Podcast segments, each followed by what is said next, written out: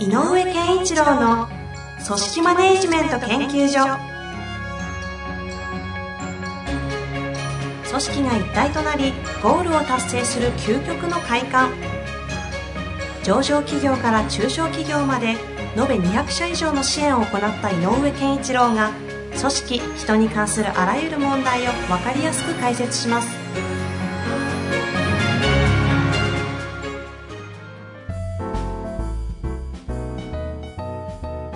こんにちは、遠藤和樹です。井上健一郎の組織マネジメント研究所。井上先生、本日もよろしくお願いいたします。よろしくお願いします。昨日はごちそうさまでした。ああ、昨日ね、楽しかったですね。美味しかったですね。いやー、楽しかったですし、うん美味しかったですけど、目目から鱗の話ばっかりね。いやいや、とんでもございません。もう、もう半ばあれはコンサルしていただいたような回になってしまいましたが、いえ。隣にいたね、女性はゲラッゲラ笑ってましたけどね。その通りに。そうそういうとこですよ、みたいなね。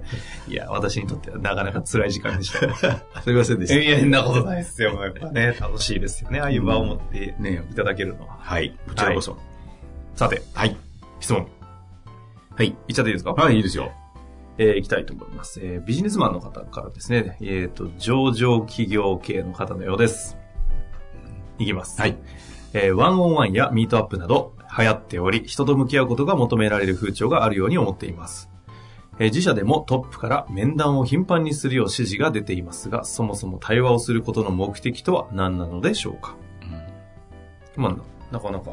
まあね、シンプルだけど、奥の深い。これ、喋り出すと相当時間かかるやつかもしれないですね。本当はね。足りなかったら次回 かけてやりましょうか。えっと、まあだから、対話って、なんかこう、対話をしましょうって言うと、うん、その通りだよね、ちゃんと話さないとねっていうモードで受け取る方が多いんだけど、実は、対話するって向き合うっていう言葉があるように、本当はすごくしんどい作業で、うんうんで、なぜしんどいかっていうと、えっ、と、対話の最終目的は、えっ、と、意見の違う、え違い、見解の違い、相違のある意見のを、えーお互いに、えーまあ、ぶつけるというか、ぶつけるというよりも、お互いに出し、それを語りながら、新たなる概念を作るっていうの。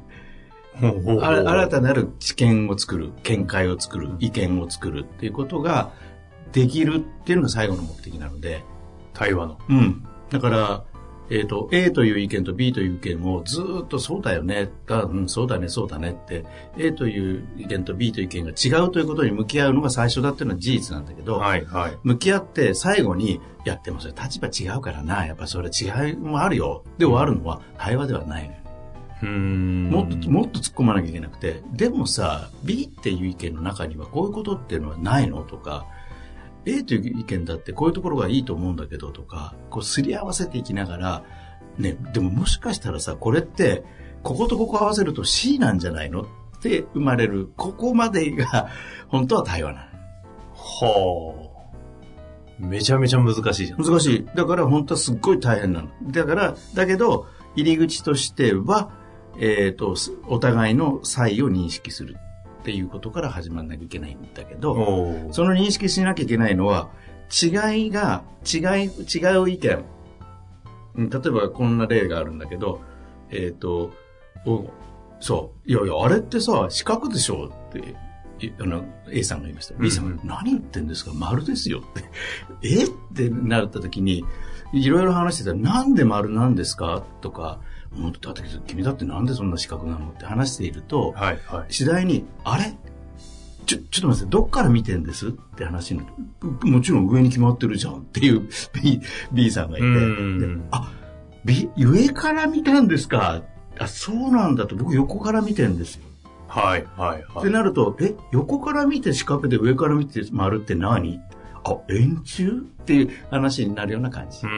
つま、り、なんでその意見を言ってるかの背景とか文脈とか、まあ、心理学用語では最近ナラティブとか言うけど、はい、はい。そういう、そこに裏に潜んでるものの理由とか、えーストーリーとか、えーなんか意味とか、なんかそういうものに触れないとうん。難しいので、うん。まずは相手はなぜそれを言っているのかの背景に、表には見えてないものにアプローチするっていうのが対話の入り口そこの表に見えてない部分の、その何か、ま価値観だったり的な、うん、だから文、まあ、文脈背景差異を見るってことそうそうそう。それは、だ、何、なんでその意見になっているのかっていうことの根拠とか後ろにある背景についてをすおた探るということが対話の最初の入り口なのね。うんで、これがなければ対話はスタートしない。ほうほうほう。うん。で、差異から始まるってことですか？差異の背景にある差異が起こる理由をお互いが。だから逆に言うと、対それを意識してる、できてる人は対話の、えーこちらが主体者としては、この今日あの質問で言えば、ワンオンワンやれって言われた本人としては、対話ってそういうものだって思っていたら、今度は自分が自分の背景にあるものを開示するってことをする。うん、うん、うん。そうすると、えっ、と、なぜそう私はこう言ってるのかっていうと、こういう流れでっていう話ができるので、なるほど。相手に理解できる。はあ。で、で、それが納得しなくていいのよ、お互い。まずはね。あ、でもそういう意味で言ってるんだ。それは分かった。これはコミュニケーション上にもあるけどね、うんやっぱりうん理由を知って相手の背景に共感するっていうのはよくあるんで同じなんだけど、そこがスタートで、でもさ、これ、この意見、あ君が言う意見はこの部分で言ってるよね。でも、この僕の言ってる意味はこういう意味だよね。これって、実は立場、あの、違う見方をしてるから違うけど、共通する部分ってないの？っていうふうにやっていって、えもしかしたらこの部分ですかねっていうような話。うん、うん。で、これが、まあ、ある種こう、えっ、と、えっ、と、A という意見と B という意見、その背景っていう事実、事象を合わせた、並べたときに、概念として何かポコンって生まれる。これっていうことだね。あの、ちょっと長い話になっちゃうんだけど、この間、ある会社の評価会議で。はい。えっ、と、僕は、まあ、えっ、と、司会進行役やってるやつなんだけど、はい。やっぱあの、ある評価者が、えっ、と、とにかく、えーこの非常に厳しい、ききつかったこの時期、期間、えっ、と、まあ、とにかく家に帰ってもちゃんと仕事をして、っていうか、うんその、えっ、と、投じ込んだ労働量というか、うん。一生懸命やったことを高く評価したいって言って、したのね。はい。そしたら、えっ、と、社長が、えっ、と、ず残業をたくさんやることを、えっ、と、評価、高く評価するなんていうのは、まさにブラックであるって言ったの。なるほど。で、うちはそんな会社じゃない。そんなことは評価しないって言ったの。ほうほうほうほでも、背景にあるのは、うんえっ、と、みなし残業の会社だから、えっ、と、そこにプラスで払ってないから、こっちの、えー実の評価者は、それを評価して、高くしてあげたいわけだよね。うん高い評価して、報いてあげたいわけ。でも、社長は評価としてそれはしたくないって言ってる。う。まあでも、ありそうなやつですね、リアルにね。で、これは、だから逆に言うと僕なんかが間に入ってやることは、社長のおっしゃってるのはこういうことですよねと。つまりそれを評価するということは、それに価値観があるということを、価値を認めてるということはしたくないと。うん。残業が価値が高いっていう時代じゃもうないんだから、違うぞっておっしゃりたいんですよねと。でもあなたは、そこやってくれた努力に対して何がしかで報いたいんですよね。っていうふうになって、最後に落とし込んでいったのは、評価では社長が言うルールにのっとって、評価という時点ではそれを評価するのはもう今後やめましょうと。ほうほうただ、何がしかの形で今報いてないんだとしたら違う施策で報いなきゃダメだから、これはこの席じゃないところでちゃんと考えましょうということで終わったのね。うんこれがだから、要するに新しい見見解を作る。あの、面談という場においてだと、今の場合まさに井上先生がファシリテーションで入ってくださってるので、あまあねこの愛違うもののうん。差異と共通を見出した統合点を模索しようぜっていけるじゃないですか。で今、イメージ湧いたんですけど、これ、面談じゃないですか、この方が指示されてる。なので、自分で、二人で話すときには、自分は自説を語る人間ではなくて、まず、ファシリテーターにね、相手に対してのファシリテーターをやるぐらい。あつまり、自分をまず捨てるってこと。自分の文脈を捨てないと話が進まない。あ。上司の面談って、いわゆるその、なんだ、対話になる、対話なんですか？あの、最終的には対話だと思う。それ何と、その本人の部部下というかそのスタッフの方と、うん何の対話なんですか？会社？えっ、ともと、えっ、と、正しくはっていうと、だな、あるべき、ああってほしい姿うんとしては、個人の価値観と会社の価値観のすり合わせだと思うのね。はあの、あの大きな、えっ、と、抽象的に言うと。はいはいはいで、もっと細かく言うと、本人が意識していることと、いや違うよと、もっとこっちの方向向かった方がいいよねっていう修正も含めてやんなきゃいけないのが上司の立場だから、でも違うぞ。君がやってることは違うんだよ。だからこうしなさいっていうのは対話ではないの。はあ、はあはだから、ワンオンワンとかが何をやろうとしてるかっていうと、部下の背景をちゃんと理解しましょうが、基本スタンス。あ、なるほど。で、これをやらないと、ワンオンワンにならないのよ。うんだって、指導だけだから。まあそうです。そしたら、あの、一対一で会って、またずっとこう言われるよ言われるの嫌だよって話になるので、はいはいはいそうじゃなくて、どうだと、何、あ、最近どうなんだ、頑張ってること、なんか頑張ってるみたいだけど、どんなこと今頑張ってるの？とかって聞いてあげて、うん。今この人は何に向かっていて、何をしようとしていて、うん。えーで何に困っていてとか、とか何が嬉しくてとかって、その、その人の後ろにある感情とか、えーと考えとか、いろんなものをきまず聞いてあげる。なるほだから、できれば最初はもう普通の会話でいいから、か先週なんかなかったの？とか、困ったことがあったら言ってよとか、っていうことでいいし、なんかあの、なんかこの間の商談うまくいったみたいじゃん。ちょっとどんなこと工夫したのか教えてとか、とにかく相手に話させる時間。ど。うん。スタートはそれだけでいい。で、向き合いましょうっていうまでのレベルになるとしたら、もっとレベルを、相手のレベルを上げてあげるために、成長を促すために、その、こちらが壁になって、壁打ちの相手になってあげて、えーこういうことも考えられるけどどうとか、僕の場合だとこういうことを経験したことあるけど、その時こういうふうに感じたんだけど、それについてはどう思う？とかっていうのも言っていいけど、答えを押し付けちゃいけない場所。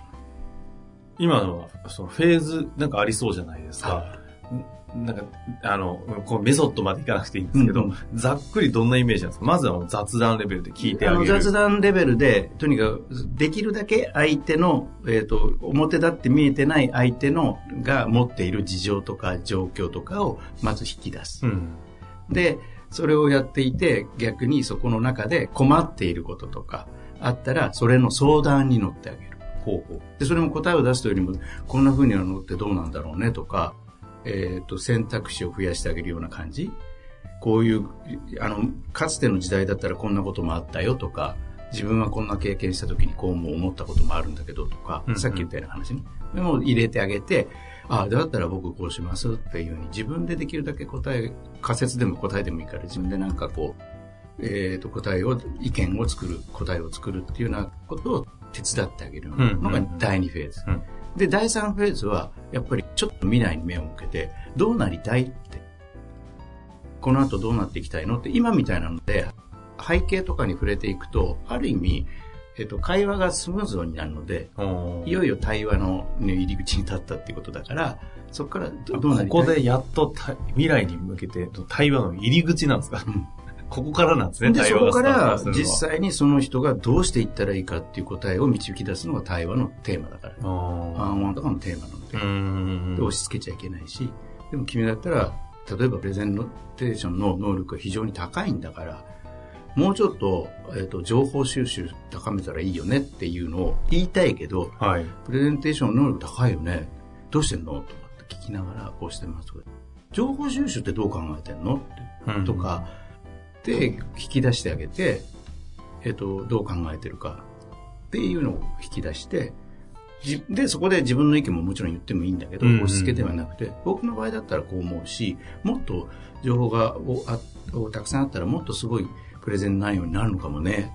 で今聞いててそう思った、みたいな。対話が成り立ったす形っていうのは、お互いのサインの中から、でもお互い、面談においての対話の、あの、えっ、とね、面談における対話の、えっ、と、えーあの、新たなるってさっき一番言ったけど、それは重要なんだけど、ワンオンワンとかの面談でやるべきこと、やるとこで言うと、まずは、上司と部下の共通が見つかる。ほう。上司と部下の共通が見つかるこれ、が、さっき俺が言った、あの、会社の価値観というのが共通に入っていけば、個人の価値観のとの差であろうが、上司と部下の価値観の差があっても、お互いが握っているのは、会社が目指す方向性とかの、とか価値観っていうのが間にちゃんと共通として入ってれば、違う意味で話がしやすくなる。なるほどね。だからうちの会社は、やっぱり、えっ、と、例えば、えーこういうお客さんには売らないよねって、なぜならば、こういう市場を作世の中で作りたいからとか、こういう世界をのために貢献したいからみたいな、ミッションビジョンみたいなのが語られていれば、だとしたら僕はこう思うし、同じ、えー、テーマだけど君はこう思うんだよねっていうことがちゃんと言い合えると、そのまずは違いの意味、うん、だって私はこういう人も大切にしたいんですとか、あ、なるほど。だって、えっ、ー、と、その、あた僕らが作りたい世界の、なんていうのかな、えっ、ー、と、今は、えー、まさにターゲットじゃないかもしれないけど、今後そういうターゲットになりそうですもんっていう。で、だから A さんというお客さん大切にしたいんですよ。あでも今も、でも君の中の B さんっていうのが、もう即我々のターゲットなんじゃないのってこちらは思ってる。うん、で、その、でも将来に向かってあるんですよ。というと時間がかかるんだから、むしろそこの時間をかけたいんです。もちろん B さんもやりますけどっていうそのズレとか。うん、で、どうしようかって言った時に、じゃあ B さんに対してどうどういうふうにしようかって言えば、違うアイディアで、彼ら、彼な、部下なりのアイディアで B さんに対するアプローチの方法がここで生み出したりするじゃん。聞けば聞くほど、うん、目的も段階的なものも分かってくるんですが、難しい、めっちゃむずいっすよね。いや、だから、だから一番最初にやるべきことは、相手の背景に、もうとにかく知るということだけをまず始める。はあ、なるほどな。これ、ワンオンワンとかの流行ったせいで、組織が逆にごちゃごちゃになってるのは、この辺を分からないでやったら、そう。で、この間も言ってたけど、ワンオンワン入れたいんですって言ってたけど、うん、必死にワンオンの研究もちゃんと自分でした人だけど、結果その人が取締役の方で、で社長さんが、いや、この間やってんの横で見たんだけどさ、あいつこそ8割自分で話してる。そんなもんなのよ。ありがち。研究したのにかかわらず。うん、そうよね。なりますよね。無言、無言になるのも嫌だから。うんまあ難しいって言うんだけど、相手がなんでそう言ってるのかっていうことを理解することからスタートするだけでも、関係性は変わってくるので、焦らなくていいからそこからかな。ちょっとなんか段階的な形での対話をするための、面談をするための、なんかこう、レクチャーを、ちょっとなんか別の機会でやりたいですね。はい。いやいや、またちょっとこれについてね、ご質問具体的にあるかと言いましたら、ね、テーマでっかいんで、うん、部分でもいいですからね。これだから本当は一個一個の部あのところについて話していかなきゃいけないからね。いや、ですよね。これ、ある種、井上先生の最骨頂じゃないですか。ありがとうございます。いやここちょっと聞きたいな。ぜひ質問お待ちしておりますので、はい、お寄せください。というわけで、井上先生、ありがとうございました。ありがとうございました。